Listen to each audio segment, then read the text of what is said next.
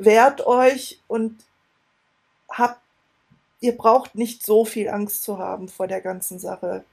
Hi und herzlich willkommen im Me Too Podcast. Das Schweigen hat ein Ende. Der Name ist Programm. Gemeinsam mit meinen Interviewgästen und mit dir möchte ich das Schweigen brechen. Ich bin Mai, Mentorin und Coach für Traumaaufarbeitung nach sexualisierter Gewalt. Mit diesem Podcast möchte ich meinen Teil dazu beitragen, dass sexualisierte Gewalt entstigmatisiert und enttabuisiert wird. Wenn du mich und meine Arbeit unterstützen magst, freue ich mich, wenn du mir etwas in meine virtuelle Kaffeekasse wirfst. Den Link dazu findest du in den Show Notes. So kannst du dazu beitragen, dass die Inhalte dieses Podcasts weiterhin allen Menschen kostenlos zur Verfügung stehen. Bevor es jetzt endlich mit der Folge losgeht, möchte ich dich einfach nochmal darauf hinweisen, auch wenn du es wahrscheinlich schon selber weißt, dass Inhalte dieses Podcasts dich potenziell triggern können, in Klammern aber nicht müssen. Sollte es so sein, dass du aufgewühlt bist, dass dich irgendwas sehr berührt, dass du mit irgendwas vielleicht sogar nicht klarkommst, dann wende dich bitte an eine Person deines Vertrauens und kümmere dich gut um dich. Und nun wünsche ich dir viel Inspiration beim Hören. Für viele Survivor Queens ist ihr eigener Gerichtsprozess der allererste in ihrem Leben. Sie haben Angst vor dem Gericht, sie wissen nicht, wie das eigentlich alles abläuft und irgendwie erklärt es ihnen auch keiner. Schon ziemlich scheiße, oder? War zumindest bei mir sehr ähnlich und ich höre es von sehr, sehr vielen, mit denen ich arbeite. Aber das muss nicht so sein. Es gibt die sogenannte psychosoziale Prozessbegleitung. Über diese sprechen wir sehr, sehr ausführlich mit Vanessa, während sie ihre MeToo-Story mit uns teilt. Hi und herzlich willkommen zu einer neuen Podcast-Folge. Ich habe heute eine ganz, ganz tolle und starke Survivor Queen bei mir zu Gast, die Vanessa. Einige von euch haben es vielleicht schon mitbekommen. Ich habe sie schon über meinen E-Mail-Verteiler angekündigt, denn Vanessa hat heute ein ja, recht brisantes und wie ich finde sehr, sehr cooles und empowerndes Thema für uns dabei, wo es ganz, ganz viele Fragen von euch zu gab. Das heißt, heute ist es eine interaktive, quasi QA-Folge, wo ich in den letzten Wochen einfach eure Fragen zusammengesammelt habe. Wenn ihr das nächste Mal, wenn es so eine QA-Session gibt, das nicht verpassen wollt, dann schreibt euch gerne für mein Newsletter ein. Ihr findet alle Links in den Show Notes. Und jetzt legen wir erstmal los mit dir, Vanessa. Hi, schön, dass du da bist. Hm, hallo, ich freue mich auch hier zu sein. du bist ein bisschen aufgeregt, hast du erzählt, gell? Ja, ziemlich. Mm, das ist voll in Ordnung. Also ich glaube, ich habe noch niemanden erlebt, die gesagt hat, boah, ja, alles voll entspannt, alles voll easy. Ja. Ja. Und du bist ja auch mit einem echt heavy und wie ich, wie ich finde, echt coolen Thema bei uns. Ich glaube, wir können mit der Folge hier ganz, ganz viel nochmal Wissen in die Welt bringen, ne, was mhm, ganz, ganz ja. vielen Survivor Queens helfen kann. Ja, genau, das, deswegen habe ich dich auch angeschrieben, mhm. dass ähm, weil ich mir auch dachte, so, ich habe echt die Möglichkeit, anderen Betroffenen Mut zu machen. Ich kann mal auch positive Dinge erzählen, positive Erfahrungen teilen. Mhm. Und das war mir halt total wichtig, weil ich finde, es gibt zu, zu dem Thema sowieso viel zu wenig Infos. Ähm, und ich habe mir damals ein paar Dokus angeguckt zu dem Thema, aber das ist immer der, das Negative wird immer im Fokus, also liegt immer im Fokus. Und das, mhm. das ist was, was einen viel mehr Angst macht. Und irgendwie ist meine Mission so ein bisschen, wehrt euch und habt, ihr braucht nicht so viel Angst zu haben vor der ganzen Sache. Mhm. Ja. Das finde ich so eine gute und wichtige Mission. Und ich glaube, also ich meine, wir haben ja schon ein Vorgespräch geführt und ich glaube, wenn ich so eine Podcast-Folge, wie wir sie heute drehen, früher gehört hätte, hätte mir das auch so viel Mut gemacht, weil ich habe auch, also auch auf meinem eigenen Weg, ne, ähm, ich habe ja auch mich super viel belesen und habe dann Statistiken gelesen, ne, irgendwie, ja. ähm, dass es sogar bundeslandabhängig ist, äh, zu wie viel Prozent Wahrscheinlichkeit jemand verurteilt wird oder wann überhaupt ein äh, Gerichtsprozess aufgenommen wird und all solche Dinge. Und das ist ja echt gruselig, wenn man sowas liest. Und dann ja. habe ich eben ganz, ganz viele Jahre beschlossen, nee, das, das lohnt sich nicht, dafür mache ich es nicht, nee, das mache ich nicht. Mhm. Und deswegen finde ich es ganz, ganz toll, dass du uns hier nochmal ganz anderes, super wertvolles Fachwissen, also einerseits Erfahrungswissen, nur ja. du bist ja den ganzen Weg gegangen und andererseits Fachwissen mitbringst. Ja. Ähm, dass ja leider viele PolizistInnen, AnwältInnen ähm, etc. selber gar nicht so haben, weil, und das will ich den Menschen gar nicht selber ankreiden, sondern es ist einfach auch ein Teil des Systems. Es ist einfach nicht so bekannt, das Wissen, es ist so spezifisch. Ja. Ähm, und gleichzeitig ist es eigentlich vollkommen Banane, weil sexualisierte Gewalt und Missbrauch und Übergriffe passieren so häufig, das dürften eigentlich keine Einzelfälle sein, dass so wenig Wissen darüber ja. da ist. Ja, und das Schlimme ist, dass es total personenabhängig ist. Man mhm. kann Glück haben, dass eine Person das weiß, aber man kann genauso gut auf der Schnauze, auf die Schnauze fallen damit. Also, ja. und das ist halt, das tut mir halt so leid. Mhm. So, dass das wirklich auch eine Glückssache ist. Total. Das, soll, das sollte so nicht sein, auf keinen Fall. Mhm. Okay, dann lass uns einfach mal loslegen, Vanessa. Mhm. Was ist deine MeToo-Story und was möchtest du hier erzählen? Worüber möchtest du aufklären? Genau, also meine MeToo-Story ist, äh, dass im Januar 2016 ich äh, von einem Bekannten vergewaltigt wurde über, also es ging die ganze Nacht, über viele Stunden und in meinem Fall war es auch so, ähm, dass mit sehr hoher Wahrscheinlichkeit K.O.-Tropfen ähm, eine Rolle gespielt haben.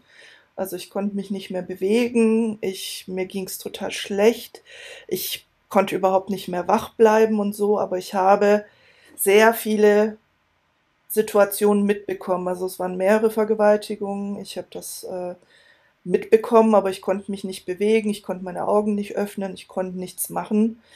Und ähm, erschwerend kam auch noch hinzu, dass ähm, der Täter mich gefesselt hat, obwohl ich ja sowieso nichts machen konnte. Also es hat er einfach aus Spaß gemacht und äh, er hat mir auch mehrmals ein Kissen aufs Gesicht gelegt. Aber ich war so, ich war so weggetreten, dass ich gar keine, also ich hätte halt auch ersticken können in der Situation, so, mhm. weil ich lag auf dem Bauch, ich habe ganz schlecht Luft gekriegt, so, aber ich, ich habe ich hab die tatsächliche Gefahr gar nicht, gar nicht realisiert in dem Moment. Und ähm, genau.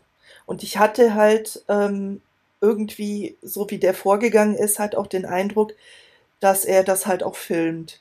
So, und äh, später kam eben raus, dass er eine Unmenge, Unmengen an Fotos gemacht hat von der Tat, von den Fesselungen und so weiter. Und in meinem Fall ist es so, ich habe durch, also ich habe, sobald ich zu Hause war, also ich habe es erst am nächsten Tag aus dieser Wohnung rausgeschafft, ich habe mich nach Hause ge gekämpft und wo ich zu Hause war, habe ich als allererstes eine Freundin angerufen. Und dadurch, dass ich sie angerufen habe und sofort die Rückmeldung kam, oh Gott, das ist eine Vergewaltigung, was da passiert ist. Äh, du musst ins Krankenhaus oder soll man nicht besser ins Krankenhaus gehen und so. Und ähm, das, da bin ich wirklich bis heute dankbar dieser Freundin, dass sie mitkam, dass sie mich abgeholt hat, dass wir ins Krankenhaus sind, auch wenn das im Krankenhaus leider nicht gut lief. Also die hatten da nicht viel Ahnung, muss man dazu sagen. Das ist heutzutage anders, aber damals, also 2016, ne, das ist noch nicht lange her in dem Sinne, aber mhm. damals gab es zum Beispiel diese Soforthilfe nach Vergewaltigung nicht und das Personal kannte sich nicht aus. Und, ähm, und deswegen, und ich kannte ja, mit, von einer Sekunde auf die andere ist man mit dieser Thematik konfrontiert und man weiß überhaupt nicht, was man tun soll. Also, ne, das ist ein, also mir ging es ja immer noch total schlecht. Also, das, ich bin mir sehr sicher, dass ich überdosiert wurde. Also ich habe mich tausendfach übergeben und so und mir ging es echt schlecht. Und dann so wichtige Entscheidungen zu treffen, ist halt wirklich schwierig. Und ich hatte, bevor wir los sind, hatte ich ähm, ähm, dieses Hilfetelefon auch angerufen und nachgefragt, wie das ist, weil ich, ich hatte halt Angst, dass die Polizei informiert wird. Und dann hatte die mir am Telefon schon gesagt, ich soll zur Rechtsmedizin am besten gehen. Ähm, ich kann das machen, ohne eine Anzeige ähm, äh, zu schalten und so weiter. Äh, das Problem war an der Stelle aber nur, dass die mir nicht, die, hatten, ich weiß nicht, die Funktion einer Umkreissuche nicht. Auf jeden Fall haben sie, äh, habe ich meinen Ort genannt und dann hieß es nur, ja, bei ihnen gibt es keine Rechtsmedizin. Dabei gibt es die im Umkreis natürlich schon. Mhm. Und deswegen bin ich auch in diesem Krankenhaus dann gelandet. Also das, ähm, okay. da sind halt viele Fehler ähm, passiert. Und und ein Fehler, der passiert ist, und da darf man sich wirklich, äh, das ist auch ganz wichtig, dass andere das auch wissen, ähm, die Spurensicherung, die kann ohne Anzeige erfolgen. Ähm, Im Krankenhaus war das damals allerdings nicht möglich, ohne dass man die Polizei informiert. Und das heißt, die haben mich in diesem Zustand einfach gesagt, ja, ohne Polizei können wir das nicht machen. Also haben sie die Polizei informiert.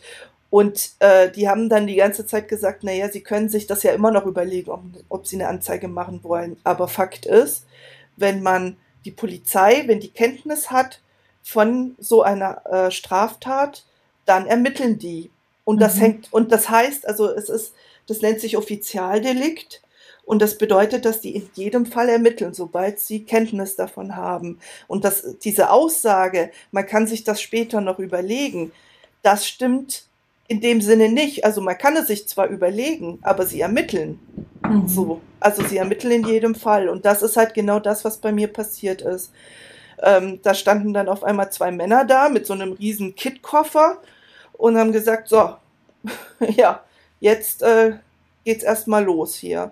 Mhm. Und ähm, ja, und das, ähm, und deswegen ist es halt bei mir so, dass ich halt quasi unmittelbar nach der Tat angezeigt habe. So, weil natürlich habe ich mir gedacht, wenn, wenn die jetzt wirklich ermitteln, dann natürlich mache ich dann die Anzeige. Also dann, dann, äh, dann versuche ich meine Chance zu nutzen. Und die Polizisten, muss man auch sagen, die waren schon, dafür, dass es Männer waren und so, war das schon einigermaßen feinfühlig und ähm, ja, die haben mir halt auch Mut gemacht. Also, dass, dass ich mich da wehren soll und dass ich, dass das wichtig ist, ähm, die Täter anzuzeigen oder den mhm. Täter in dem Fall anzuzeigen. Mhm. Super lieb von denen, also auch super stark. Ja. Und gleichzeitig ähm, finde ich es total toll von dir, dass du uns äh, im Prinzip auf deinen Weg mitnimmst. Ne? Also wir mhm. gehen ja gerade so ein paar Schritte durch deine Vergangenheit und ähm, dass du uns da mitnimmst und wir an den Fehlern, in Anführungsstrichen, die gemacht worden sind während deines Weges, ähm, lernen dürfen. Ne? Also da einfach nochmal so für, also äh, Learning für mich und für alle, die zuhören jetzt gerade, okay, man kann eine Spurensicherung ohne Anzeige machen, aber eben nicht in der, zumindest zu der Zeit ging es nicht im Krankenhaus. Ich weiß nicht, wie es heutzutage ist, ob du da mehr Infos hast. Ähm, ja, also okay. dadurch, dass jetzt, ähm, ich weiß nicht, das Einzige, was ich nicht weiß, ist, ob es schon flächendeckend ist für mhm. alle Städte. Aber es gibt dieses Konzept der Soforthilfe nach Vergewaltigung und da sind eigentlich mindestens eine Klinik im, in der Stadt dran angebunden. Also so, so ist das, wie ich, wie ich das jetzt hier kenne aus dem Umkreis. Mhm. Da ist die Uniklinik dabei. Ähm, und da, da, das wird auch extra, also beworben sozusagen. Also das steht dann extra drauf, weil das eben viele nicht wissen. Aber natürlich eine andere An Anlaufstelle ist die Rechtsmedizin. Mhm. Die gibt es auch in jeder, in, also in vielen Städten, mhm. in den mhm. meisten Städten. Genau. Mhm. Weißt du mehr über das Konzept Soforthilfe nach Vergewaltigung? Ähm, also ich weiß, dass die ähm, Also dadurch, dass ich das nicht in Anspruch genommen habe, weiß ich das nicht so detailliert. Okay. Ich weiß, dass die auf jeden Fall nochmal sehr geschult wurden. Mhm. So, also auch im Umgang mit, mit den Opfern, mit den Traumatisierten. Und ich denke auch, dass sie ein Stück weit ein bisschen geschult wurden, was die Spurensicherung angeht.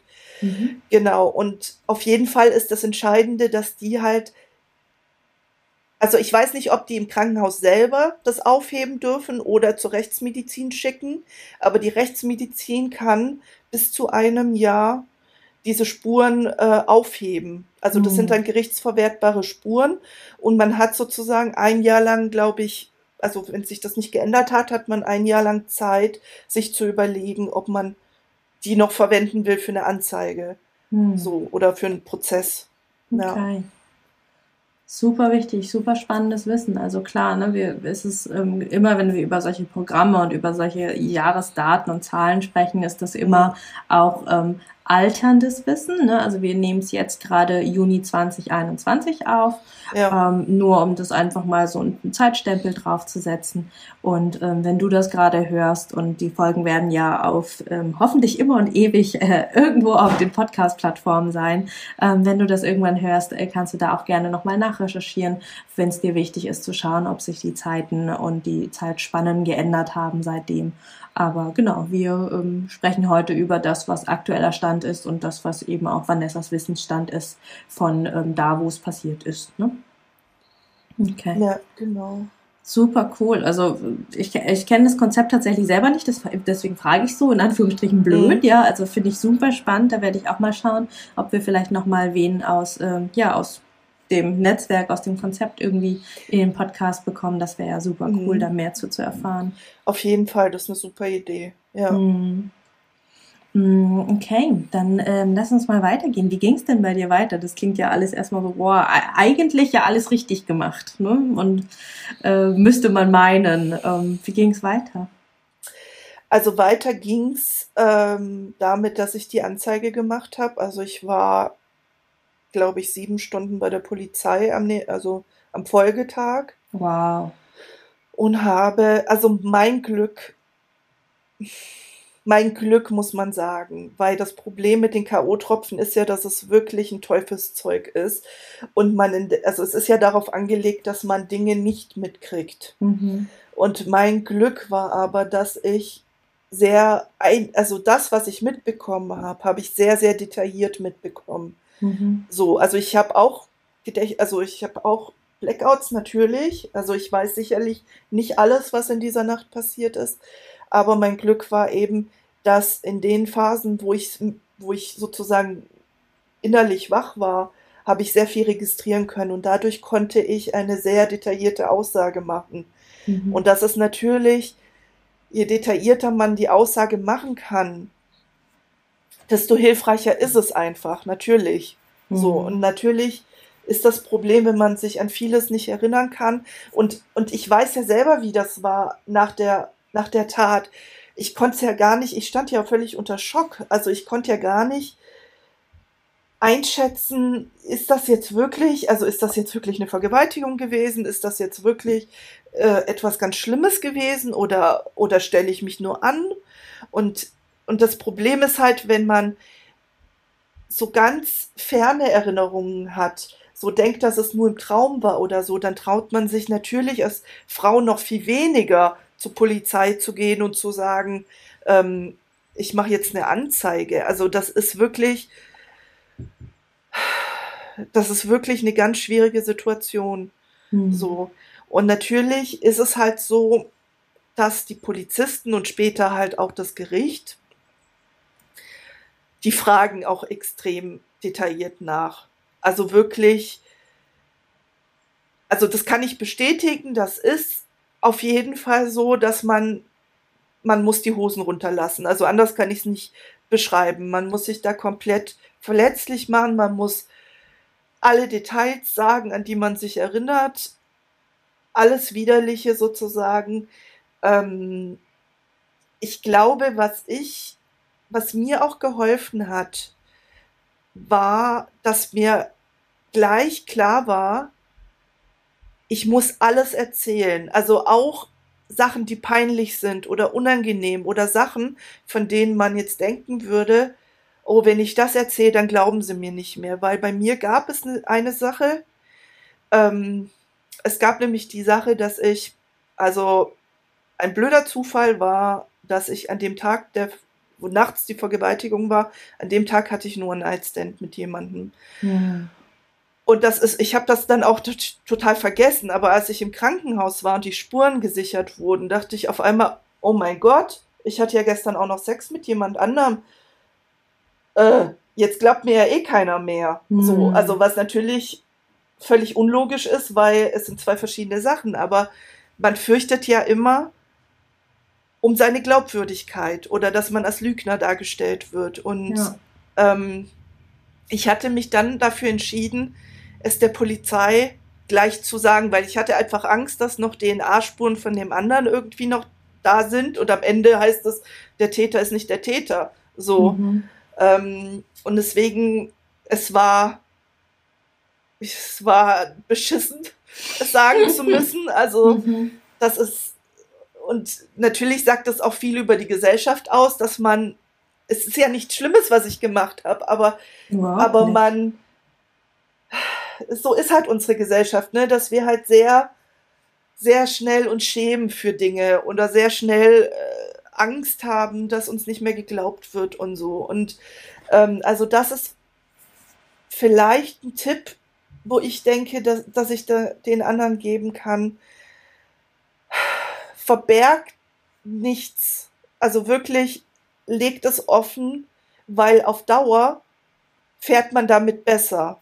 Mhm. So, und natürlich, also im, im Gericht wurde natürlich, das war die Hauptstrategie des Verteidigers, mich als Schlampe darzustellen und sowas. Natürlich wurde das gegen mich verwendet. Mhm. Aber es hat nichts an meiner Glaubwürdigkeit geändert, weil ich habe es ja gleich offengelegt. Mhm. So, und das Gericht hat auch gesagt, dass das keine Rolle spielt, dass das eine etwas Einvernehmliches ist. Und genau da sind wir nämlich an dem Punkt, das eine ist einvernehmlich und das andere nicht. Ja. So. Super, also mega gut, dass das Gericht das so klargestellt hat. Ne? Und mhm. ähm, gleichzeitig Respekt vor dir, dass du das in dem Moment so schnell geschalten hast und das auch ja. direkt ähm, so offengelegt hast, weil ähm, kann ich total gut verstehen, dann in dem Moment erstmal so, äh, äh, äh, oh, stimmt, ich hatte noch mit wem anders Sex, so, weil wir, wir leben einfach in einer Gesellschaft, in der uns suggeriert wird, ne, na gut, jetzt hattest du halt an dem Tag, vielleicht war, war das zweite ja doch einvernehmlich, ne, und ja, das ist so, ja. das ist so absurd eigentlich, dass wir da überhaupt drüber nachdenken müssen. Ja, und mhm. es ist völlig absurd, wenn man sich überlegt, wenn man sich mal vorstellt, es geht nicht um eine Vergewaltigung, sondern es geht um Raub oder so. Mhm. Und dann würde man sagen, ja, ich hatte an den Tag einen One-Night-Stand. Ja, würde keinen interessieren. Ja. So. Gar keinen. Das, ähm, also das ist so, ich glaube, dass ich damit sehr gut gefahren bin. Und ich kann das total nachvollziehen, weil je, jede Frau wird das kennen, dass es Dinge gibt, wo man denkt, oh Gott, das erzähle ich doch nicht der Polizei oder oh mein Gott, das dürfen die nicht wissen. Mhm. So, egal was es ist, aber ich glaube, dass man sich keinen Gefallen tut. Mhm. Langfristig. Also ich glaube, offenlegen und sich verletzlich machen ist die bessere Wahl. Ja. So. Und dass es fies, also ungerecht ist, klar, das ist, das steht eh außer Frage. Mhm. So. Natürlich äh, hätte ich mir Schöneres vorstellen können, als einer wildfremden Polizistin erstmal davon zu erzählen. Ja. Ja. ist halt so. Ja. ähm, wow, auch, auch hier wieder ähm, großer Respekt dafür, dass du die Aussage so machen konntest. Ja. Ähm, es ist, und das muss man immer wieder äh, ganz klar sagen, eine Aussage ähm, hat eine, ein hohes Potenzial zur Retraumatisierung. Man muss mhm. alles wiedergeben. Gleichzeitig auch hier wieder, das machen die PolizistInnen ja nicht, um uns zu quälen. Also da gehe ich jetzt einfach mal ja. vom positiven Fall aus. Sie müssen, wie bei jeder anderen Straftat auch, ähm, die Straftat aufnehmen. Und da ja. ist leider der, der Akt und all die beschämenden und beschissenen Sachen, die da passiert sind, sind Teil der Straftat. Ja, auch bei einem Überfall würde er gefragt werden, wo waren Sie, was war da, wie ist das passiert, wie genau hat er ja. Ihnen das aus der Hand gerissen. Ja, ja es ist, ähm, man kann darüber, äh, darüber streiten, ähm, wie gefragt wird ne? und ob manche Fragen wirklich nötig und notwendig sind. Ähm, und da, da bin ich auch ähm, nicht so d'accord damit, wie es aktuell passiert. Aber ähm, dass die Sachen so passieren, darauf kann, darf und muss man sich einstellen. Und äh, zum Glück gibt es dafür ja auch ganz viel Unterstützung. Ne? Also bei mir war es ja der Weiße ja. Ring, der mich äh, sehr unterstützt hat. Ich habe mit meiner Therapeutin viel gearbeitet. Und du hast ja nochmal eine ganz besondere Art von Unterstützung, über die wir hier auch ganz viel reden wollen. Genau. Und also ich muss sagen, in meinem Fall hatte ich sehr viel Glück, weil ich hatte eine sehr erfahrene Polizistin, mhm. also Kommissarin, und ähm, die war auch sehr geschult im Umgang mhm. mit Traumatisierten. Und deswegen habe ich, hab ich de, das Gespräch gar nicht als so schlimm empfunden. Cool. Also so, ich, also ich fand, sie hat sofort erstmal erklärt, dass die Nachfragen nicht bedeutet, dass sie mir nicht glaubt. Und so habe ich das auch nicht empfunden. Mhm. Und so. Und ähm, ich kann aber da vielleicht auch noch mal einen Tipp dazu geben, weil auch das hängt ja sehr davon ab, auf wen man da trifft bei der Polizei. Mhm. Und ich habe, also die Unterstützung, äh, auf die du gerade angesprochen hast, ähm, ist ja der Frauennotruf, mhm. zu dem ich äh, viel Kontakt habe und der mir eine unglaubliche Stütze ist. Mhm. Und der Frauennotruf, äh, den gibt es auch in vielen Städten. Ähm, und also in meiner Stadt ist es jetzt zum Beispiel so, dass der Frauen, also dass man sich, wenn die Tat passiert ist, sich dahin wenden kann.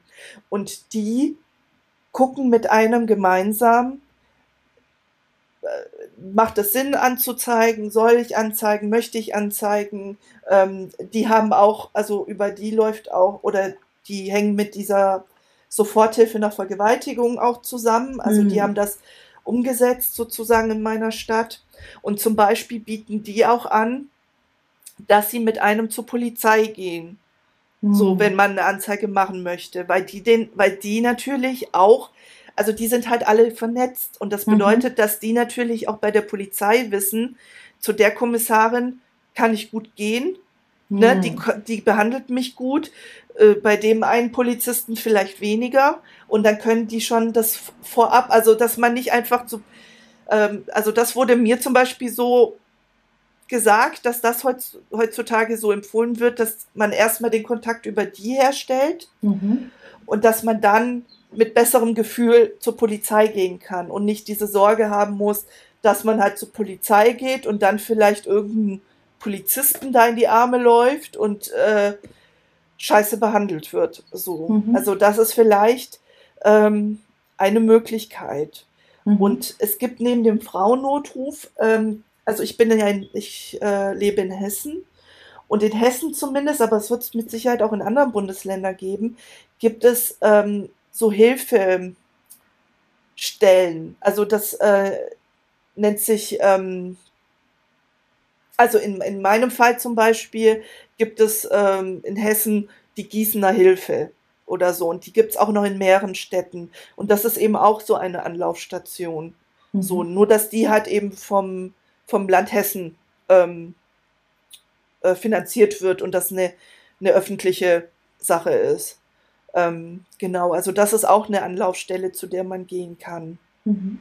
Weil es wird halt oft immer nur, nur vom Weißen Ring erzählt, aber es gibt nicht nur den weißen Ring. Und mit dem weißen Ring, also auch da kann man viel Glück haben und ne, gut unterstützt werden, aber auch, also wie in jedem Bereich, ne? Also ähm, gibt auch nicht so gute Geschichten, ja. Ganz genau. Und auch nicht in jedem Fall Hilfe. Also mhm. es muss man auch dazu sagen, und deswegen finde ich das schon wichtig, mal aufzuklären, dass es noch andere Hilfsangebote gibt, Mhm. Nur die sind oft nicht so bekannt. Mhm. Genau, und ich bin ein großer Fan vom Frauennotruf. Und ähm, deswegen rede ich darüber auch gerne. ja. Mhm. Sehr cool. Wie ging es denn dann bei dir weiter?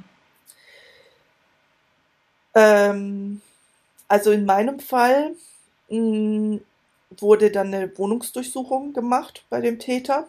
Wow.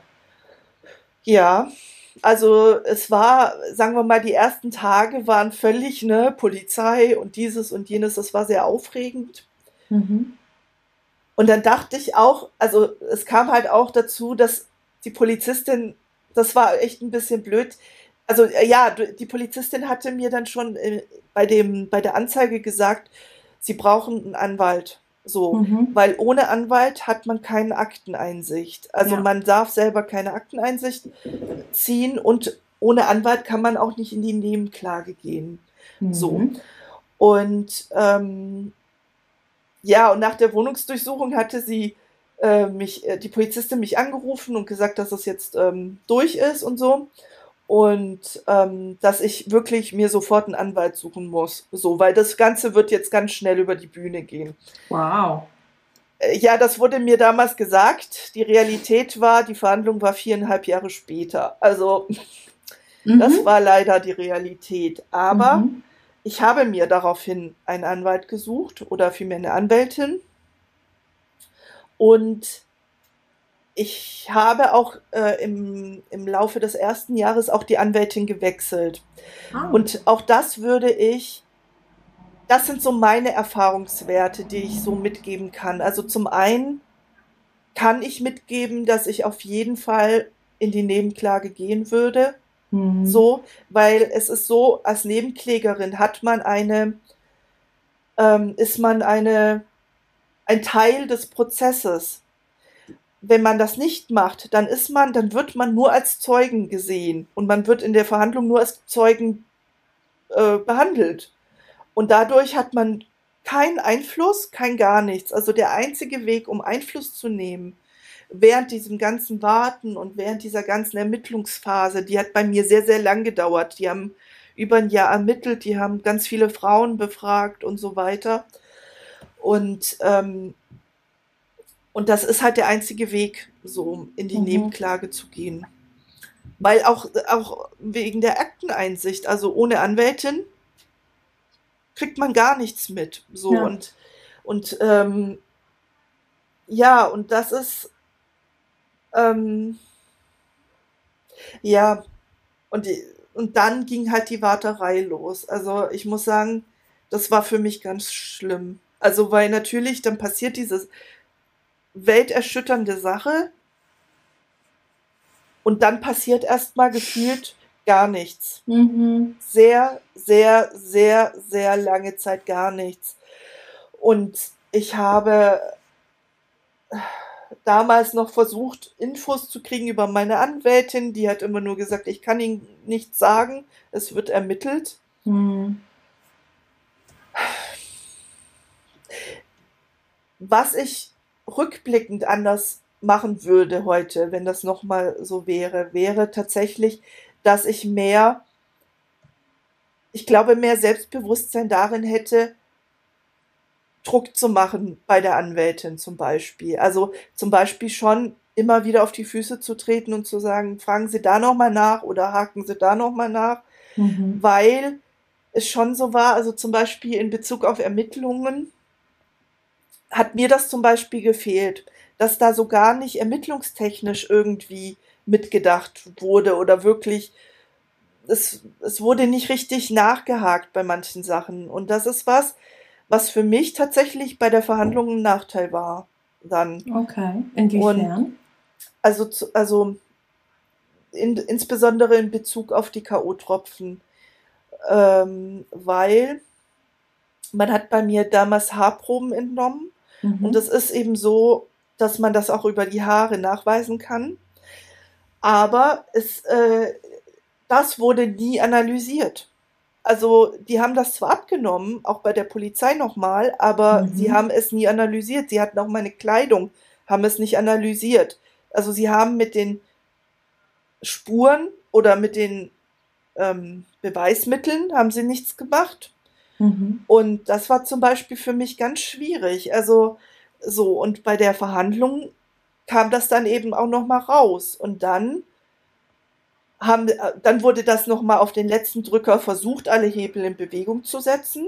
Mhm. Und dann kam aber raus, ja, das geht nicht. Meine Haare wurden zu früh abgenommen. Also in meiner Verhandlung kam heraus, dadurch, dass es noch Gespräche mit Experten gab, dass man eine Haar, also die Haaranalyse frühestens nach zwei Wochen machen kann, weil so lange braucht der Körper, bis der, der Wirkstoff im Haar nachweisbar ist. So zwei bis vier Wochen nach der Tat oder nach, dem, nach der Einnahme von K.O.-Tropfen. Mhm. Ähm, dann lässt sich das in der Rechtsmedizin, kann es nachweisbar sein. Es muss nicht nachweisbar sein. Also auch das ist, also das Problem bleibt weiterhin, aber es gibt eine deutlich höhere Chance als Blutentnahme und Urin, weil das ist ja, da, da ging natürlich, da wurde natürlich gar nichts mehr nachgewiesen. So, mhm. also ich war zu spät im Krankenhaus, obwohl ich ja zwei Stunden nach der Tat schon im Krankenhaus war, war es halt trotzdem zu spät. Ja. Und die Info finde ich nochmal super spannend, gerade in Betracht auf K.O.-Tropfen, weil ähm, das, was ich, also ich habe das ja auch erst von dir im Vorgespräch gelernt, ne? Also das, was äh, für mich bisher so aus der Mitte der Gesellschaft, aus dem, ich sag mal, Allgemeinwissen irgendwie bekannt war, ist, ne, man, man muss halt so schnell wie möglich irgendwo äh, irgendwie hin und es muss so schnell wie möglich was abgenommen werden, damit noch was nachgewiesen werden kann. Ja. Aber selbst dieses so schnell wie möglich ist ja oft schon zu spät. Und ja. da einfach nochmal zu hören, ah, okay, aber es gibt noch die Möglichkeit über die Haare. Aber da ist so schnell wie möglich nämlich genau das Falsche. Genau. Dass es eben ein ganz bestimmtes Zeitfenster gibt, du sagst jetzt zwei bis vier Wochen, in, de, in dem man es nachweisen könnte. Das heißt eigentlich, wenn du eine gute Beratung zu der Zeit bekommen hättest, hättest du da noch zwei Wochen nochmal hingehen müssen, sollen, dürfen, können. Ne? Genau, genau. Und auch dadurch, dass in meiner Stadt, also während der Verhandlung das so alle so das als wirklich neue Information gehandelt haben, zeigt mir, dass irgendwas ja schief läuft. Also weil ich ja, ja, mit Sicherheit nicht der erste Mensch bin mit KO-Tropfen. Mhm. So, also das heißt, warum wussten die das erst 2020? Also äh, das mhm. muss man sich schon noch mal vor Augen führen. Also es wird Fälle mit K.O.-Tropfen kommen eigentlich nicht vor Gericht. Das ist, mhm. das ist leider eine ganz, ganz, ganz bittere Realität. Und das mit den Haaren zu wissen, also auch das ist keine hundertprozentige, es ist alles nicht hundertprozentig, aber zu wissen, man hat eine höhere Chance. Mhm. Es ist, also, das ist echt eine sehr gute Nachricht. Sowas muss auf jeden Fall verbreitet werden. So. Ja. Und ähm, irgendwas hatte ich gerade noch. Na, wo ist er? Ja, genau. Also ich, ich finde es einfach ähm, so, so krass, ne? auch hier wieder, wie, wie, wie weit entfernt Wissen, ne? also ich meine, das, das ist ja Wissenschaft, das ist ja, das ist ja nicht, dass es, äh, dass es irgendwie total neues Wissen wäre, sondern dass das, was aus der Wissenschaft, aus der Forschung kommt, ähm, dass das so lange braucht, bis es im Arbeitsalltag ankommt. Ich meine, das kennen wir aus ganz vielen anderen Phänomenen, ja. aber ähm, hier ist es doch grundlegend wichtig für Menschen, die irgendwie Verletzungen und Gewalt und sonst was erlebt haben, dass selbst das so lange im System braucht. Das ist so, so super schade. Ähm, ja. Und gleichzeitig auch hier wieder, ich mache niemanden Vorwurf, der die im System arbeitet. Ne? Wir sind halt alle irgendwie ja. Teilchen ja. dieses Systems. Und ich glaube, umso wichtiger ist diese Folge, dass du uns hier einfach aus deinem Erfahrungsschatz ganz, ganz viel mitgibst ähm, für die Zukunft. Ne? Also ja. egal, ob jemand gerade zuhört, weil sie er oder sie oder they gerade betroffen ist oder vielleicht irgendwann mal sein wird und sich daran erinnert, ah, ich habe doch damals einen Podcast gehört, ich habe doch gelernt das. Ja. also ich glaube, das hier kann echt sehr, sehr revolutionär sein, für, auch für in der Zukunft irgendwann mal.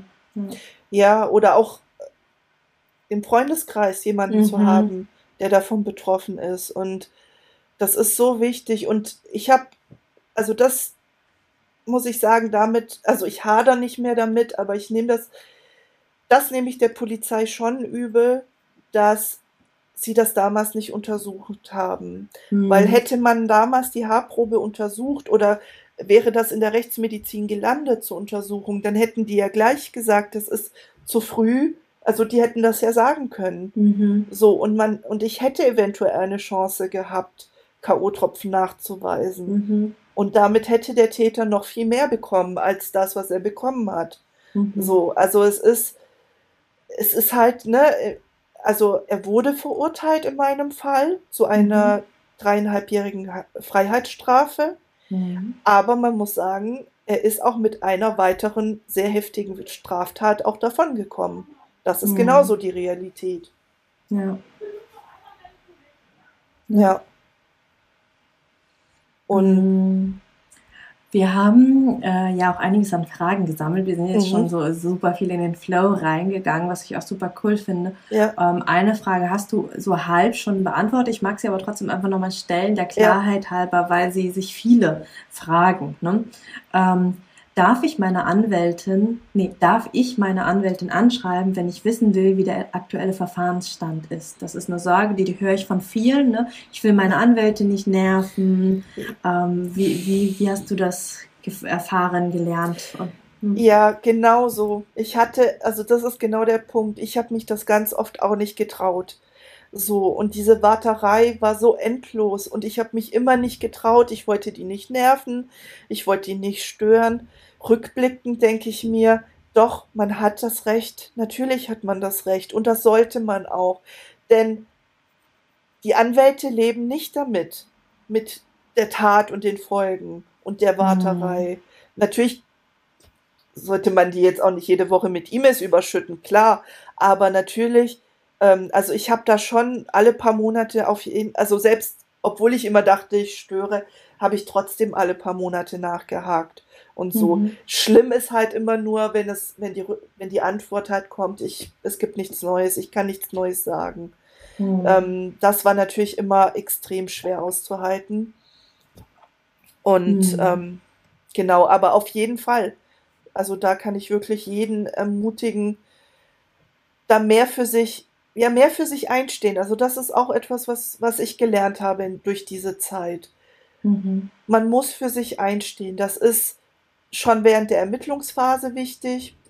Ähm, das ist aber während dem Gerichtsprozess äh, auf jeden Fall genauso wichtig. Oder generell im Leben natürlich, aber, aber ähm, unbedingt. Ich würde es Mhm. unbedingt machen, ja. Hm. Hm, Ich habe noch eine weitere E-Mail bekommen mit der Frage, wie gehe ich denn damit um, wenn sogar mein Anwalt mir rät, da der Täter einen Zeugen, in Klammern einen Mittäter hat, keine Anzeige zu erstatten?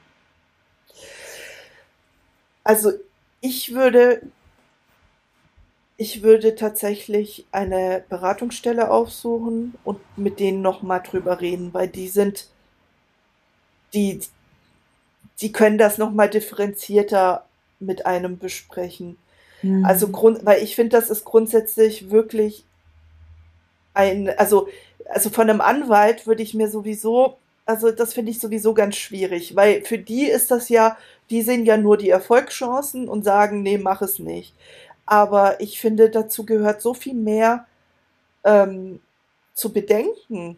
So, Mhm. also, weil der Erfolg von so einem juristischen Weg, der liegt nicht allein darin, wie das, wie das Urteil ausfällt, Hm. sondern es geht auch darum, habe ich den Mund aufgemacht, habe ich mich gewehrt, habe ich ihm gezeigt, dass ich das nicht mit mir machen lasse. Und all das kann ich schon mit einer Anzeige machen. So Mhm. unabhängig davon, ob er verurteilt wird oder nicht, das ist nochmal ein anderes Ding. Mhm. Aber ich finde, dass ein Anwalt, der nur in seinen juristischen Denkmustern ist, Mhm. Ich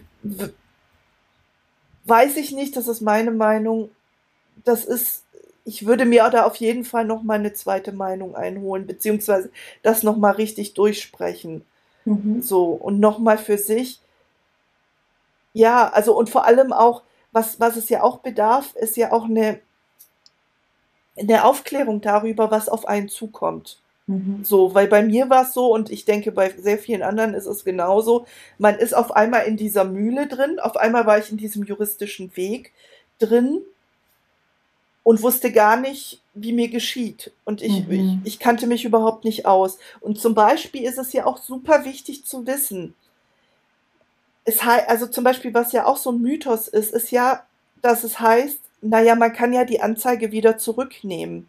Und zum Beispiel das ist gar nicht möglich, weil Vergewaltigungen sind Offizialdelikte. Und das heißt, egal ob ich jetzt sage, ich ziehe das zurück, die ermitteln trotzdem, weil sie Kenntnisstand von der Straftat haben. Mhm. Also auch das ist zum Beispiel ganz wichtig für seine Entscheidung zu wissen, wenn ich das einmal mache, dann komme ich nicht einfach so aus, also, ne, dann mache ich das. Und da, das ist nicht so, dass ich mir das äh, tausendmal dann noch hin und her überlegen kann oder so. Oder sagen kann, nee, ich schaffe das jetzt doch nicht. Mhm. Sondern der, der Weg läuft dann. Ja. Also das ist zum Beispiel auch total wichtig zu wissen.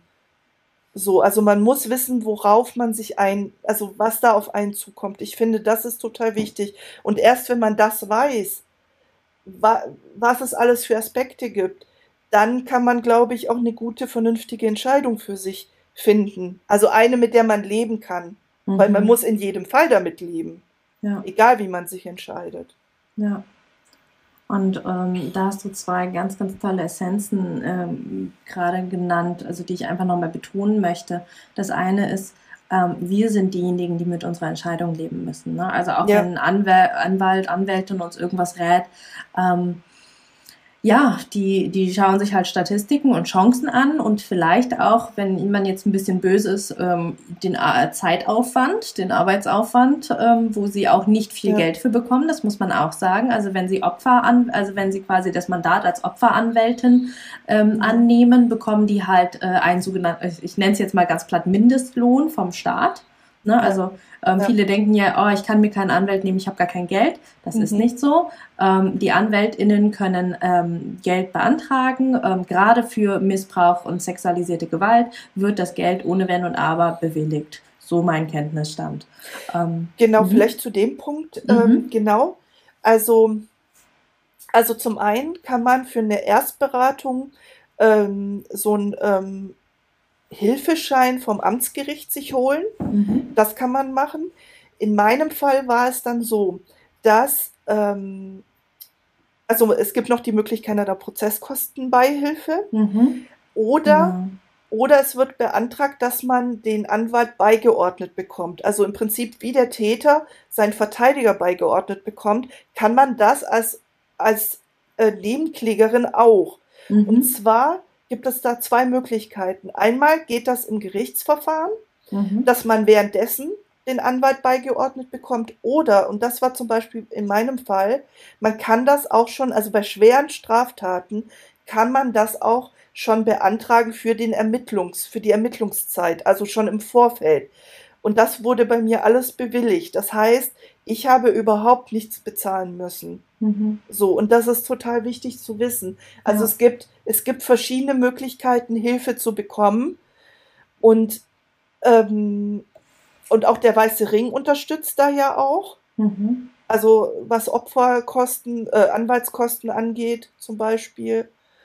Ähm, also da, also ich weiß, dass das mit dem Geld viele mit Sicherheit auch abschreckt hat mich damals auch, ne, wo ich von der Polizistin gehört habe, suchen Sie sich einen Anwalt, dann dachte ich, oh mein Gott, was kommt da jetzt auf mich zu? Mhm. Aber im Endeffekt kamen überhaupt keine Kosten auf mich zu. So. Ja. ja. Mhm. Genau, also war, war bei mir genauso. Ja, ich habe keinen einzigen Cent für meine Anwältin gezahlt. Ja.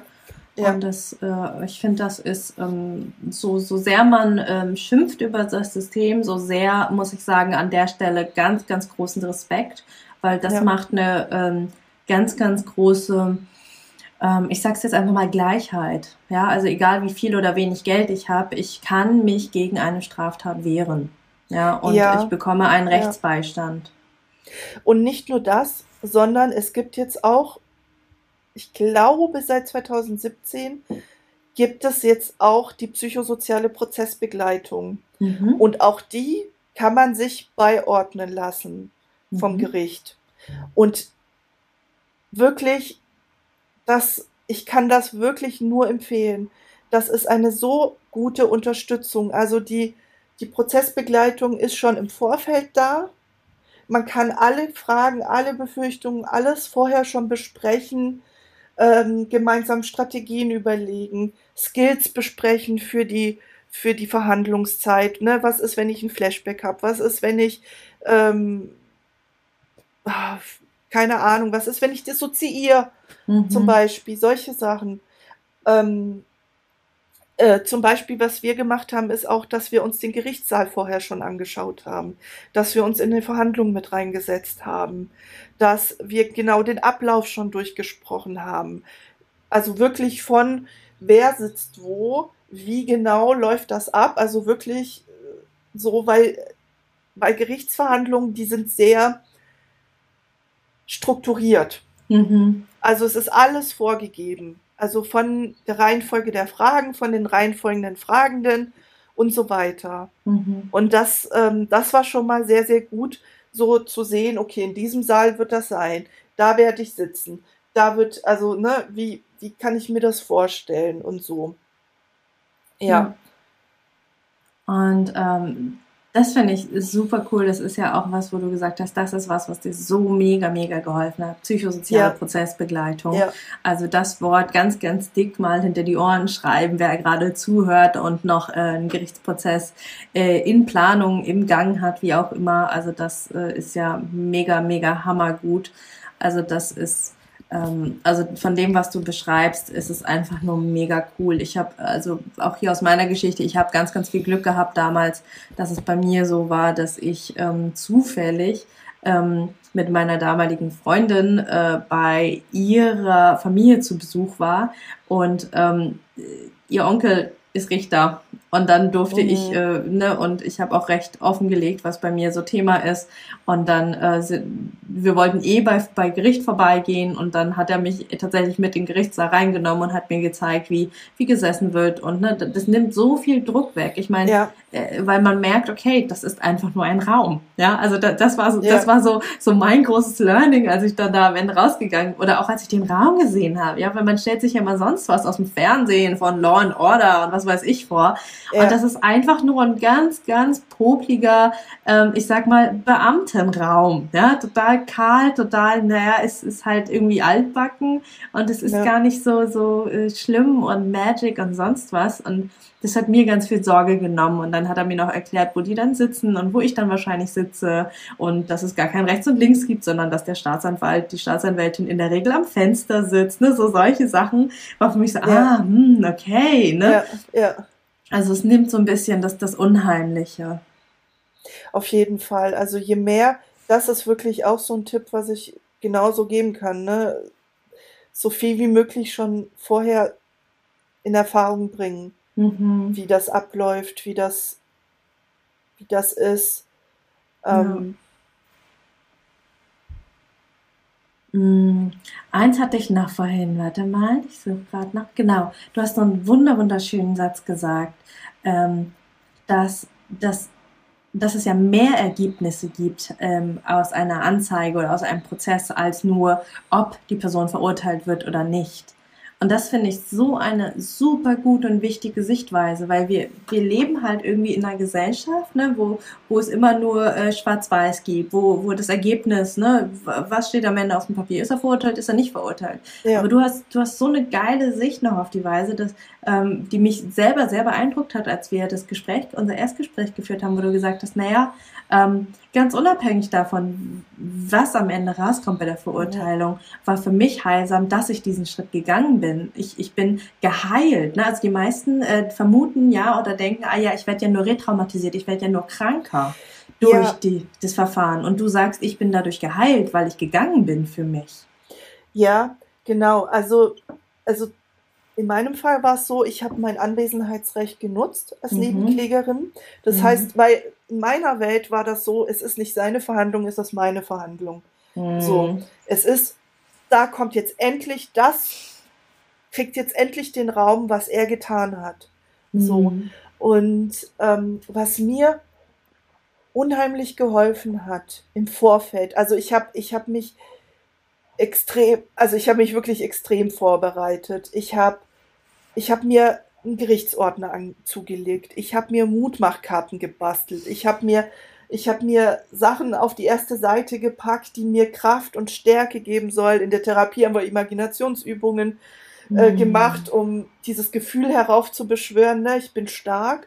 Und man muss halt sagen, als Nebenklägerin ist man kein Opfer. Man ist mindestens auf Augenhöhe. Ich habe mich eher wirklich noch stärker gefühlt. Also ich habe mich wirklich sehr stark gefühlt. Ähm, ich hatte auf einmal Einfluss. Also all das, was ich, wo ich die ganze Zeit immer nur aussitzen musste vorher. Und ne, also du hast, davor sind dir völlig die Hände gebunden. Aber während der Verhandlung sitzt du da und alleine dadurch, dass du sitzt, dass du deiner Anwältin äh, sagen kannst, ne, äh, äh die Frage oder das ist mir noch wichtig oder ähm, zum Beispiel, also in meinem Fall ähm, war es ja so, dass es auch Fotos gab und also es ist wirklich furchtbar, also es ist wirklich furchtbar, aber tatsächlich ist es so, dass Beweismittel, also in meinem Fall war das nicht, aber äh, da war auch ein großer Fernseher. Und das heißt, solche Beweismittel werden halt auch auf einen großen Bildschirm übertragen. Kann mhm. passieren. In meinem Fall wollten die das gar nicht, aber mhm. zum Beispiel, was auch gängig ist, ist, dass alle an diesen Richtertisch vorher gehen. Also dass dann da ein Pulk von Anwälten, Sachverständigen, Verteidiger, Täter, alles sind da und dann sollst du praktisch dich identifizieren vor allen Leuten. Mhm. Und da habe ich gesagt, im Vorfeld habe ich zum Beispiel mit meiner Anwältin besprochen, ich mache das nicht. Ich, ich schaffe das nicht. Ich kann, also alleine wegen der PTBS, kann ich gar nicht da vorne in so einem Pulk stehen. Und schon gar nicht, wenn der Täter dann noch neben mir steht. Und dann soll ich da schön meine Fotos von dieser, von diesen Vergewaltigungen dann noch, äh, also das, das war too much. Mhm. Und, und das zum Beispiel. Und dann hat sie das geklärt. Und dann war das kein Problem. Ich konnte sitzen bleiben mhm. und von meinem Tisch aus das machen. Und das war schon schlimm genug. So. Aber das mhm. andere ist halt auch, wenn das über einen Bildschirm läuft oder so, dass man ähm, dass man sagt, ob man das kann oder nicht oder wie irgendeine andere Lösung dafür findet. Oder mhm. eben auch diese Frage, ne, öffentlich, nicht öffentlich. Also ich habe mich zum Beispiel entschieden, ich habe öffentlich ausgesagt, mhm. weil sehr, sehr viel Unterstützung bei mir war. Also sehr viele Freundinnen, sehr viele vom Frauennotruf waren da. Mhm. Sogar mein Therapeut war zeitweise da. Mhm. Und ich habe dann dachte ich mir, nee, das ist alles meine Unterstützung. Wenn ich die bei meiner Aussage rauswerfe, dann habe ich ja nur noch Leute, wo ich nicht weiß, was sie denken. Aber die, die hm. hinter mir sitzen, da weiß ich ja, das, also so, also mhm. und das war auch für mich genau das Richtige. Aber zum, also alleine dieses, ich kann mich entscheiden. Ich kann, mhm. ich kann, also natürlich wird das beantragt. Also es ist nicht so, dass man sagen kann, ja, die sollen raus, aber es ist schon so, wenn man das begründet. Also man kann es zumindest beantragen. Und äh, bei den, bei so Fotogeschichten oder so wäre das auch kein, also ist das, glaube ich, wirklich kein Problem, die mhm. Öffentlichkeit auszuschließen und so. Mhm. Oder, ja.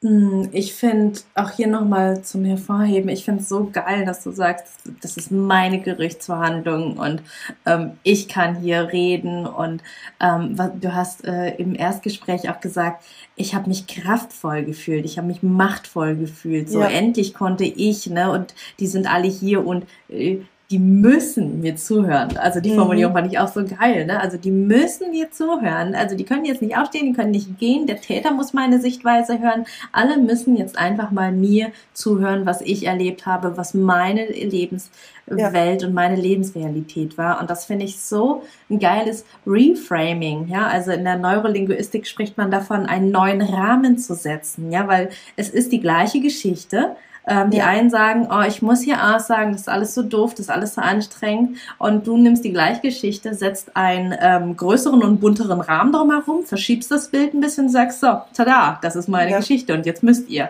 Und das finde ich Ganz genau. Also, unglaublich cool. Ja, weil aus dieser Sichtweise, ich muss jetzt die Aussage machen und oh Gott, die werden mir alle Fragen stellen und oh Gott, oh Gott, oh Gott, ist man schon wieder so sehr klein und sehr hilflos und sehr mhm ja, wieder so eine Art Opfer. Aber tatsächlich ist es ja so, also ich, genau dieser Satz, so, ich erzähle meine Geschichte. Ich erzähle meine Geschichte. Ich mache keine Aussage.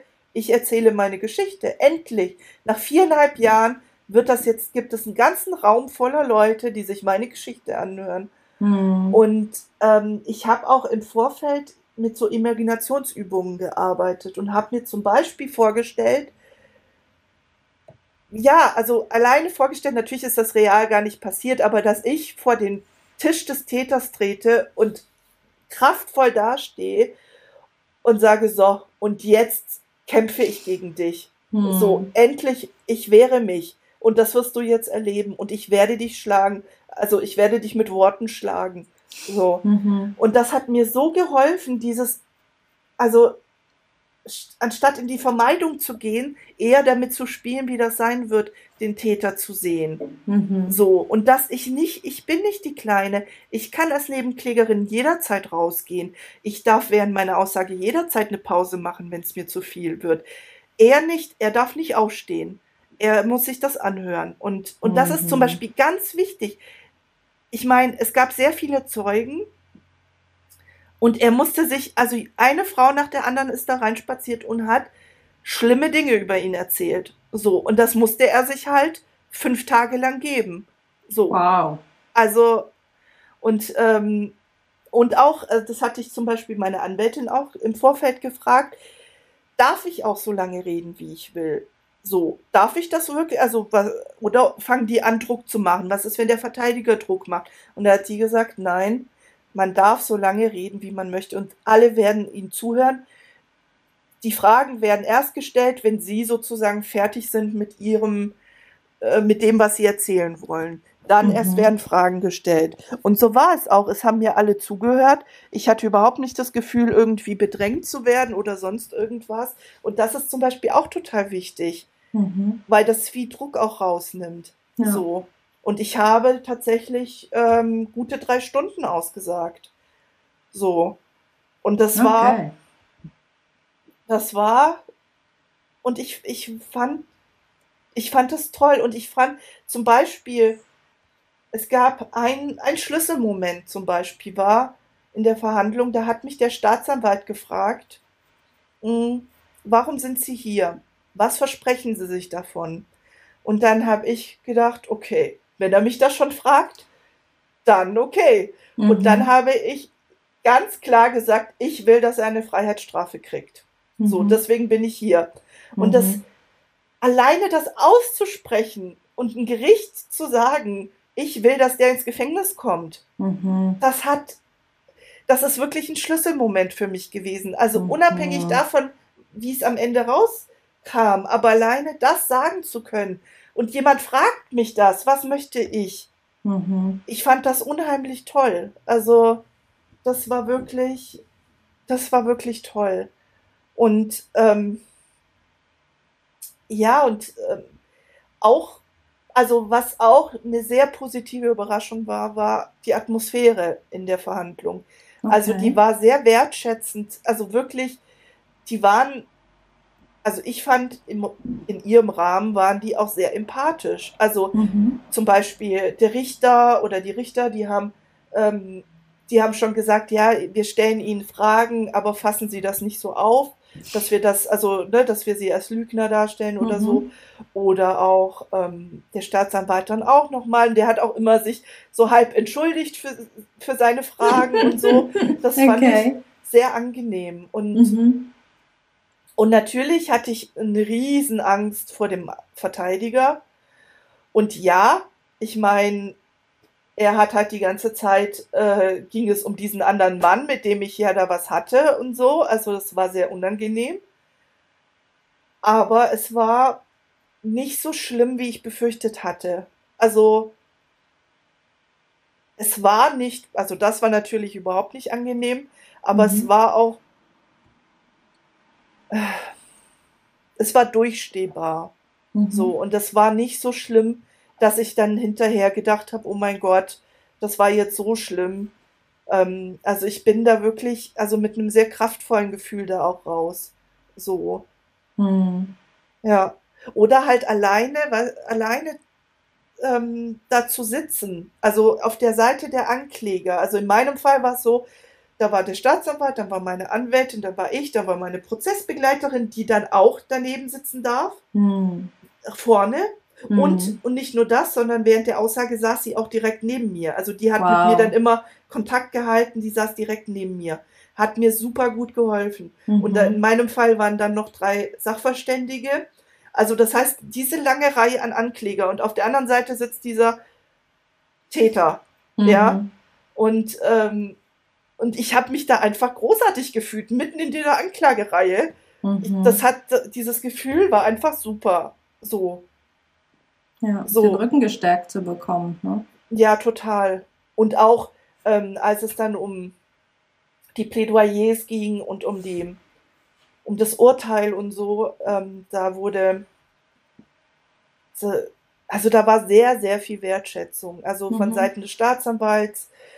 Ähm, ja, und man kann auch sagen, also es wurden fünfeinhalb Jahre beantragt mhm. und ähm, er hat ja nur dreieinhalb bekommen. Mhm. So. Und früher war es immer so, dass ich dachte, nur wenn der fünf Jahre kriegt oder mehr, äh, kann ich damit leben. Wenn der unter mhm. fünf Jahre kriegt, kann ich, kann ich damit nicht leben.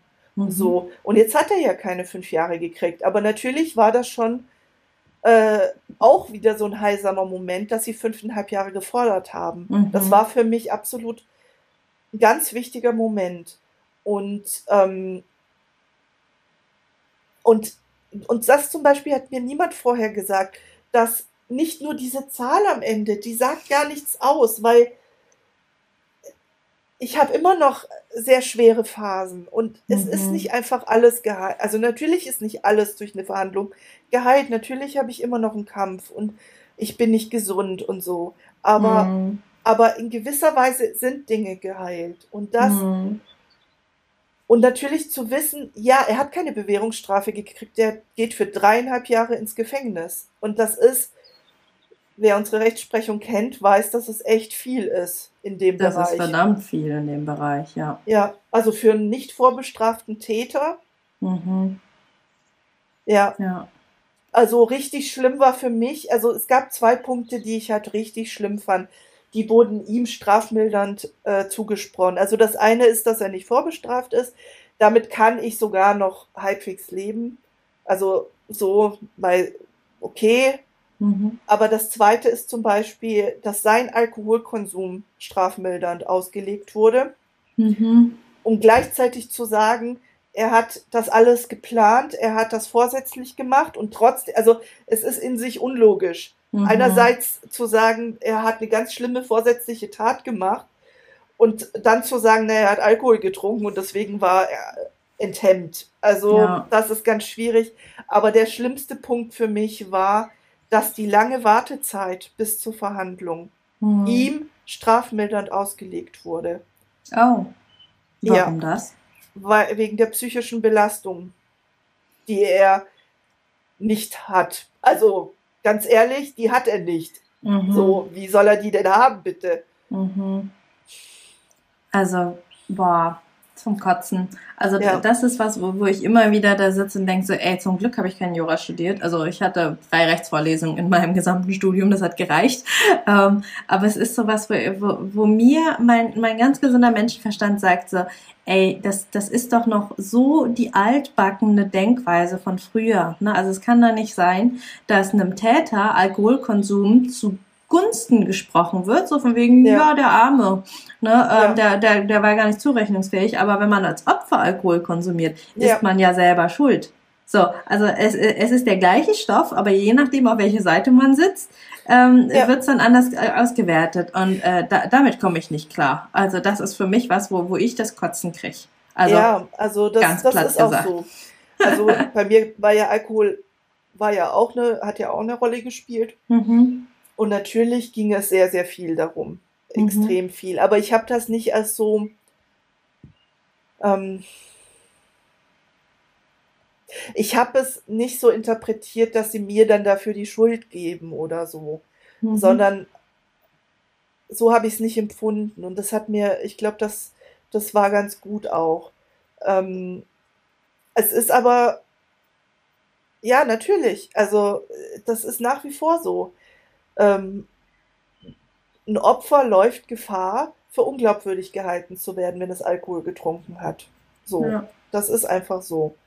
Und ähm, ja, zum Beispiel, was bei mir auch war, also natürlich hat der Verteidiger versucht, dass ich ein Glaubwürdigkeitsgutachten machen muss und mhm. er hat auch versucht, äh, Revision, in Revision zu gehen. Mhm. Also diese zwei Sachen wurden versucht und sie wurden abgelehnt. Also sowohl, ja, sowohl das äh, Glaubwürdigkeitsgutachten musste ich nicht machen, deswegen mhm. kann ich dazu auch jetzt, habe ich keine Erfahrungswerte. Gott mhm, sei das Dank. War ja, das war ja eine der Fragen, ne, ob du eine Aussage psychologisches genau. Gutachtung machen musstest. Genau, das musste ich mhm. nicht. Mhm. Und äh, die Revision, also da kann ich wirklich dazu sagen, also ich kann, ich kann es so sagen. Er hat versucht, mich unglaubwürdig darzustellen, weil ich ähm, Sex mit einem anderen Mann hatte. Mhm. Das hat nicht geklappt. Das also die, das, äh, das Gericht hat das abgelehnt. Dann mhm.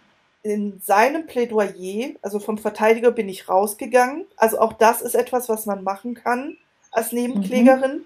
Mhm. Mhm. Aber ich weiß, dass er, oh Gott, also das Plädoyer muss so schlimm gewesen sein. Also von, also wenn eine Frau eine Wohnung betritt, dann will sie Sex. Also äh, über, ähm, ja, die will ja nur auf den MeToo-Zug aufspringen und so weiter. Und wer bei WhatsApp Hallo und Gute Nacht schreibt, ist ja sowieso, also dann ist ja der Fall völlig klar. Also mit solchen Argumenten wurde da allen Ernstes 2020, 2020 wurde so noch argumentiert. Oh Gottes Willen. Und dass alle Frauen, äh, also wer eine Beziehung will, will sowieso automatisch Sex. Also das mhm. ist sowieso völlig klar. Also unter aller Kanone. Mhm. Und dann hat er es nochmal über die Revision versucht, wieder mhm. mit den mhm. gleichen Argumenten. Also zum mhm. Beispiel mit solchen Argumenten wie, also, dass da die Fesselungsbänder auf den Fotos äh, zu sehen sind, also das hat ja nichts mit der Tat zu tun. Also mit solchen Argumenten wurde da halt gearbeitet. Mhm. Und man muss aber festhalten, das Entscheidende ist, ist, er ist nicht damit durchgekommen, mit mhm. keinem dieser Sachen. Mhm. Er ist weder, also er hat ja einen Freispruch äh, beantragt, ne, ist nicht, hat nicht geklappt. Er hat ein Gutachten beantragt, hat nicht geklappt. Und er hat eine Revision beantragt. Und das BGH hat beschlossen, nein, es ist völlig unbegründet. Wow. So. Das ist super gut. Und ich habe mir halt damals schon gedacht bei dem Urteil, also es war ja, ich fand natürlich sehr viel pro Täter, also sehr viel Strafmilderung drin und sowas. Mhm. Aber ich habe mir damals schon gedacht, dass die das wahrscheinlich machen, damit es keine Revisionsgrundlage gibt, damit mhm. dieses Urteil gültig sein wird. Und da bin ich immer noch überzeugt von, dass das nichts gegen mich war, mhm. und auch nichts für den Täter wirklich war, sondern das Hauptspiel bei Gericht ist ja Revision. Also mhm. finden wir Revisionsgründe. Also mhm. und das alles hat eben nicht geklappt und deswegen, also auch da wieder möchte ich anderen Mut machen. Nur weil ein Verteidiger Dinge versucht, heißt das erstens noch lange nicht, dass er damit durchkommt. Mhm. Und selbst wenn er mit, also zum Beispiel, selbst wenn ich ein Gutachten hätte machen müssen, heißt das ja noch lange nicht, dass das gegen mich ist. Es hätte mhm. ja auch meine absolute Trumpfkarte werden können. So. Ja. Also da auch, ja, möchte ich schon ein bisschen Angst, ein bisschen Angst nehmen oder ein bisschen mehr Mut machen, dass, dass man nicht so hilflos ist, wie man sich vielleicht lange Zeit fühlt. Das war's mit dem ersten Teil des Interviews mit Vanessa. Im nächsten Teil sprechen wir über noch viel mehr Tipps und Tricks, wie du dich optimal auf deinen ganz persönlichen Gerichtsprozess vorbereiten kannst. So, damit sind wir am Ende dieser Folge angelangt. Wenn dir der Podcast gefallen hat, freue ich mich, wenn du mir etwas in meine virtuelle Kaffeekasse wirfst. Die findest du in den berühmten Show Notes. Dort lohnt es sich aber auch ganz unabhängig von meiner Kaffeekasse reinzuschauen. Denn da findest du den Link zum kostenlosen Download meines E-Books, das Trauma Kit. Trauma verstehen und Flashbacks endlich in den Griff bekommen. Inklusive Notfallübungen und alles in leicht verständlicher, traumasensitiver Sprache. Außerdem findest du dort auch Infos zu meinen Online-Kursen, wann mein nächstes Gruppenprogramm startet und wie du mit mir im 1 zu 1 arbeiten kannst, wenn du das denn möchtest. Und nun wünsche ich dir von Herzen alles Liebe. Wir hören uns in der nächsten Folge wieder. Alle zwei Wochen montags erscheint hier eine neue Podcast-Folge. Und vergiss bis dahin nicht, du bist nicht alleine.